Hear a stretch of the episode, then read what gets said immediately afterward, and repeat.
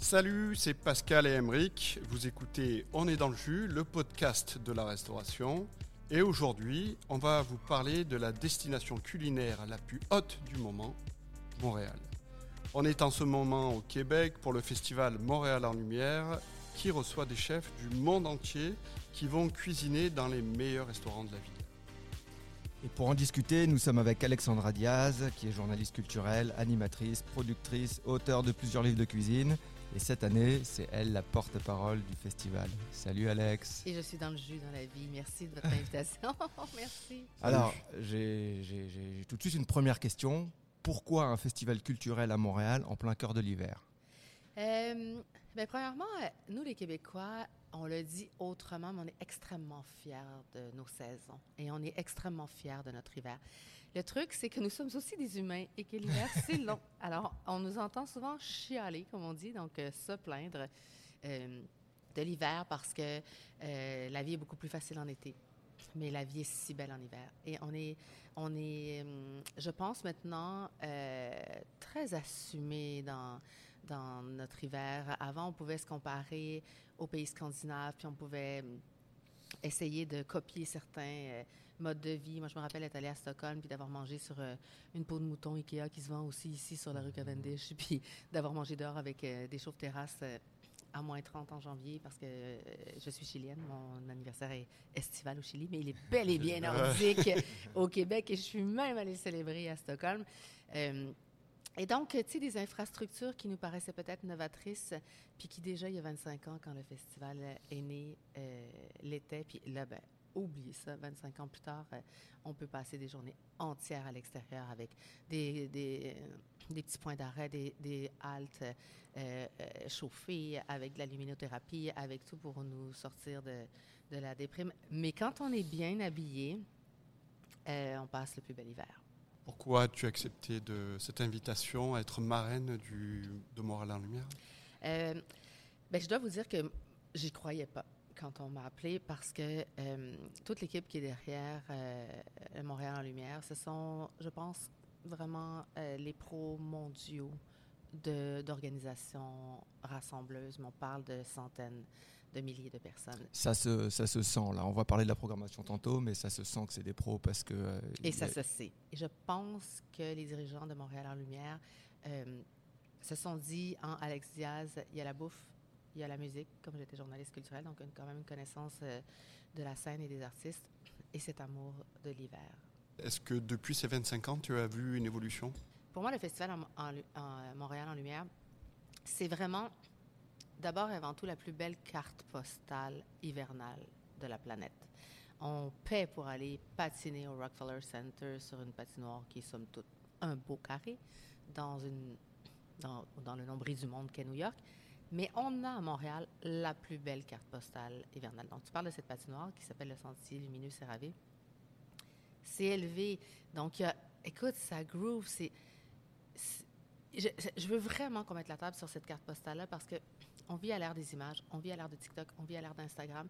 Et pendant euh, la fin février puis le début de mars, qui coïncide avec, euh, mettons, la Toussaint en France, mais notre relâche à nous, on a ici, c'est une fresque visuelle extrêmement démocratique, extrêmement belle. Il n'y a pas une famille puis un parent digne de ce nom qui va priver ses enfants de, de, de venir se rappeler puis avoir ces souvenirs-là. Donc, ça, c'est le décor. Est-ce que tu aimes manger? Et là là. Bah, Nous Mais- aussi. On en a Mais j'aime bien manger. Ben oui. Dans le sens où euh, je pourrais jamais m'acheter un sandwich dans une boîte, dans une distributrice. Je pourrais pas euh, gaspiller un moment. Je pourrais pas trahir mes papiers. J'aime bien manger. J'aime m'asseoir. J'aime.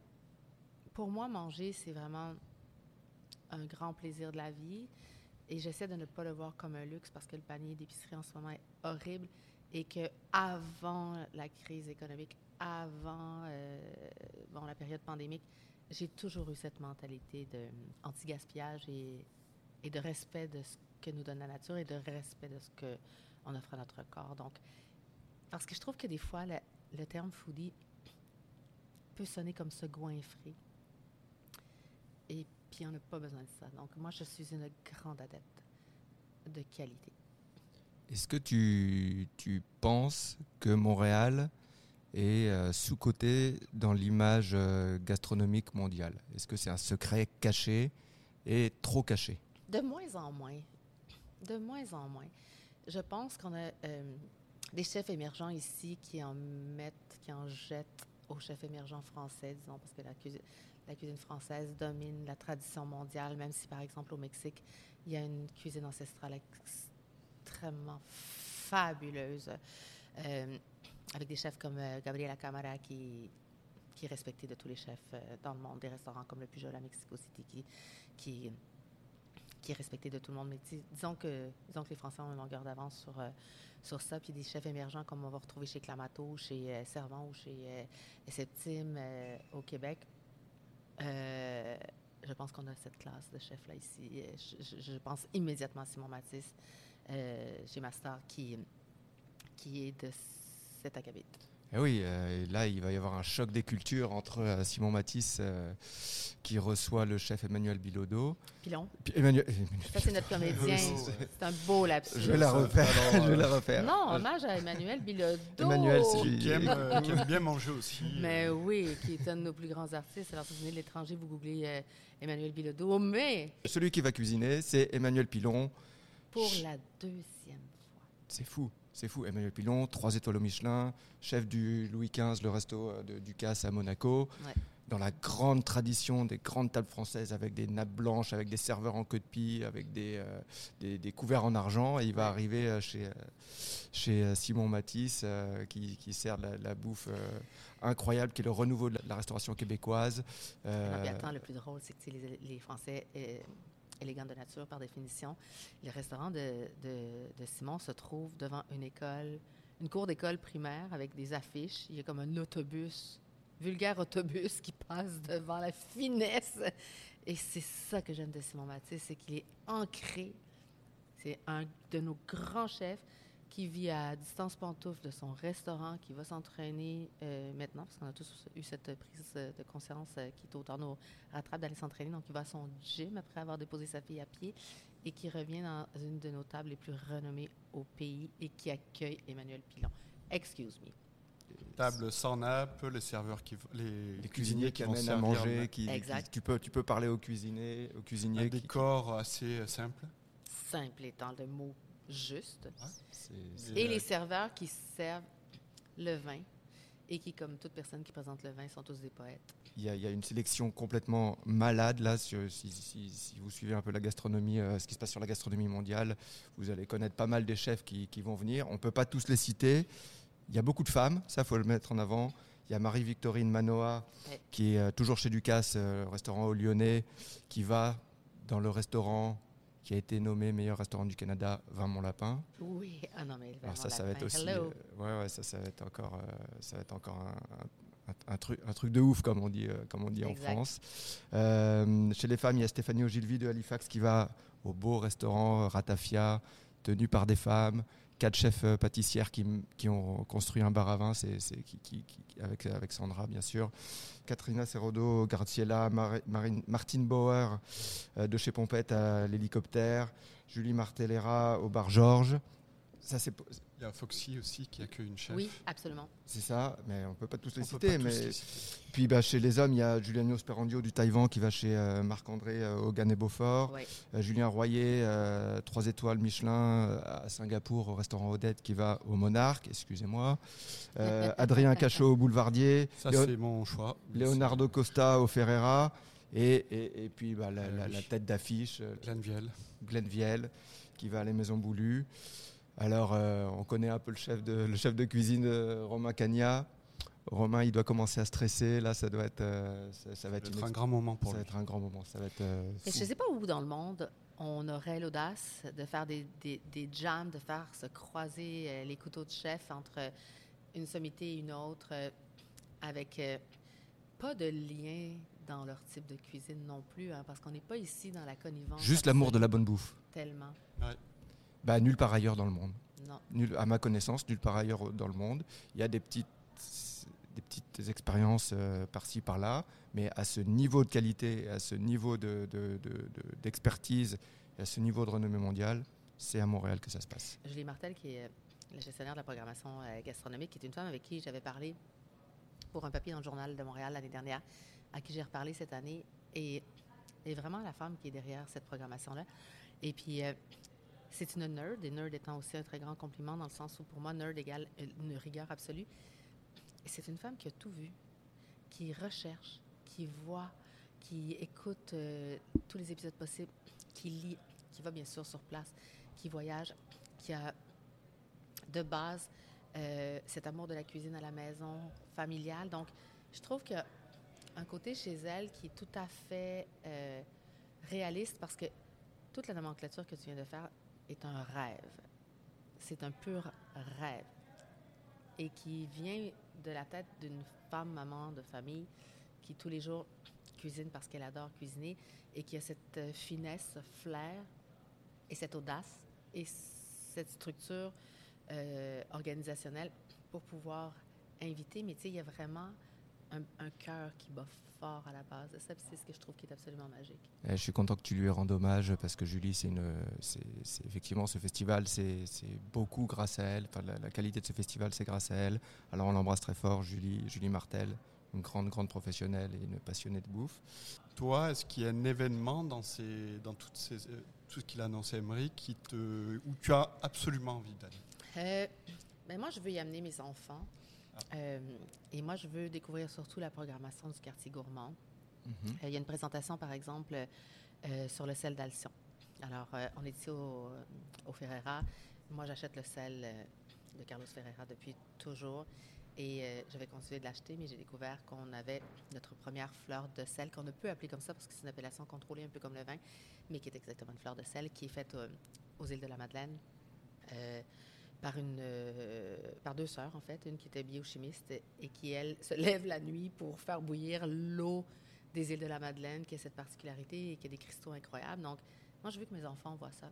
Je veux qu'ils découvrent ça. Je veux qu'ils connaissent leur territoire. Je veux qu'ils connaissent le génie euh, donc ça, c'est une conférence avec dégustation après.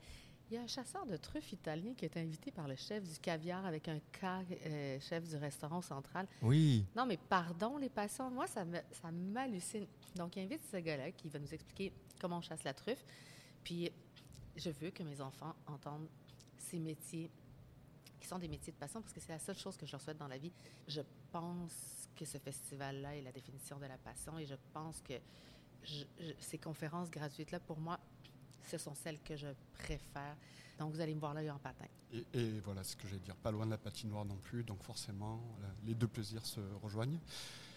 Tu as sorti un livre il n'y a pas longtemps qui s'appelle euh, L'amour est dans l'air fryer. Alors, nous, avec Emmerich, on n'y connaît rien à Airfryer. Comment Non, pire, que ça, pire que ça. Moi, Pascal peut, le confirmer. Euh, je suis pas un gars de nouveautés, je suis pas un gars de gadgets. J'aime pas, les, il me faut du temps pour, pour, pour accepter les nouvelles choses. Mais j'aime manger, j'aime faire à manger, et j'ai deux enfants qui ont 6 ans et 14 ans, qui n'arrêtent pas de manger. Quand on rentre, je, vais les chercher, je rentre de, l'école, j'ai euh, j'ai faim, j'ai faim, j'ai faim, j'ai faim. Qu'est-ce qu'on mange, qu'est-ce qu'on mange, qu'est-ce qu'on mange? Alors, est-ce que le air fryer peut m'aider? Il faut que tu passes aux choses sérieuses. c'est drôle parce que, moi, je travaille avec des chefs. Euh, euh, écrit le chef, euh, le chef, j'ai écrit le livre du chef Amin Labi, qui est un gars prodigieusement talentueux et charismatique, puis qu'on veut tous qu'il soit notre ami. C'est un merveilleux chef et, et lui, quand il rentre dans mon studio, il voit l'air fryer. Il, je vois dans ses yeux, là, c'est, d'une vulgarité. C'est d'une vulgarité. Ah oui? à l'heure où on se parle, je pense qu'on est à un point tournant où il y a eu vraiment des early adopters, des gens qui ont vraiment 2016, 2017, 2018, ils étaient comme très niches. Ensuite, il y a eu comme un mouvement très aile de poulet patate frites. Mm-hmm. Et là, je pense que depuis 2021 ou comme quelque part vers la fin de la, pandémie, il y a eu un éclatement de, de genre. Euh, c'est même pas un intérêt devant l'air fryer, c'est que l'air fryer nous a sauté au visage. Et là. Il a rempli un besoin. Il a rempli un besoin et là, on veut savoir si on va tous l'acheter ou non. Le air fryer, je te dirais que, un, prends des notes. Ah, on enregistre. On enregistre, c'est bon. on est sauvé, c'est bon. bon. si ce n'était pas de la qualité de la cuisson, on ne serait pas là pour en parler. D'abord et avant tout, la saveur. Et je pense que le résultat de la cuisson du air fryer, et là, attention, je vais peut-être me faire bûcher est égale ou supérieure à toute autre cuisson, quelle qu'elle soit. Par exemple, Oui. Je fais un saumon comme tous les chefs, là, dans le poêlon, avec euh, les mains, je touche, je, je vois au doigt s'il est, en- s'il est juste assez fondant, puis bon, euh, la peau, euh, je la cuis comme une chips, euh, puis je le, le- je le termine, je termine la cuisson en laissant reposer. Classique, facile, facile, facile. Le air fryer, mes amis. Je mets une pièce de saumon que j'ai assaisonnée avec, que ce soit à l'asiatique, au gingembre, ce qui vous plaît. Et là, bien sûr, s'il y a une marinade, vous n'avez pas besoin d'ajouter d'huile. Mais disons qu'on la met cold turkey. On met la pièce avec euh, des épices Montréal Steak. D'ailleurs, tous les touristes du monde entier, vous devez repartir dans vos valises avec euh, les, épices qui s'appellent Montréal Steak. Oui. Merci. Bon, donc disons qu'on y va au plus adolescent euh, de l'étape de cuisine. Donc, un peu d'épices à steak sur votre pièce de, de votre filet de saumon et de l'huile en vaporisateur. Chut! Mettez ça 8 minutes dans l'air fryer. Et quand ça sort avec votre fourchette, vous allez entendre ASMR comme les enfants aiment sur TikTok. Ah oui, avec le couteau qui fait. Encore sur le saumon, vas-y. Ça, c'est le croustillant qu'on recherche. Et quand vous écrasez votre fourchette, il y a le trait d'union fondant, du croustillant fondant. Il n'y a pas de cuisson même au four qui peut donner une cuisson comme ça. Donc, c'est pour ça que je vous dis égal ou supérieur. C'est sûr que si vous faites un filet mignon dans le air fryer, les sceptiques seront confondus parce qu'il sort doré comme un trophée. Mais là, je suis pas en train de vous dire que Francis Malman, euh, dans ses braises en- en- dans le sud de l'Argentine, ne va pas me donner un coup de tiroir de, de, de, de- d'air fryer anti-adhésif. On ne parle pas de l'expérience communautaire, mais un mercredi soir de papa, de deux enfants qui disent ça, tu balances ton Ah oui. filet mignon dans le dos de tiroir, tu mets tous tes légumes à, à- à cu- à cuire, tu fermes ça, c'est sécuritaire, ça c'est le point 2, c'est que c'est, oui, plus rapide qu'une cuisson, mais sécuritaire parce que tu le fermes. Et tu, n'as pas de surveillance à faire. Là, je ne te parle pas encore du samedi soir où tu es avec la personne de ta vie en train de voir un truc crépiter sous le poêlon, mais on parle d'une vie moderne, intelligente, efficace, qui fait que ça ne va pas euh, censurer ta cuisine parce qu'il faut quand même que tu coupes, que tu choppes, que tu, que tu apprêtes.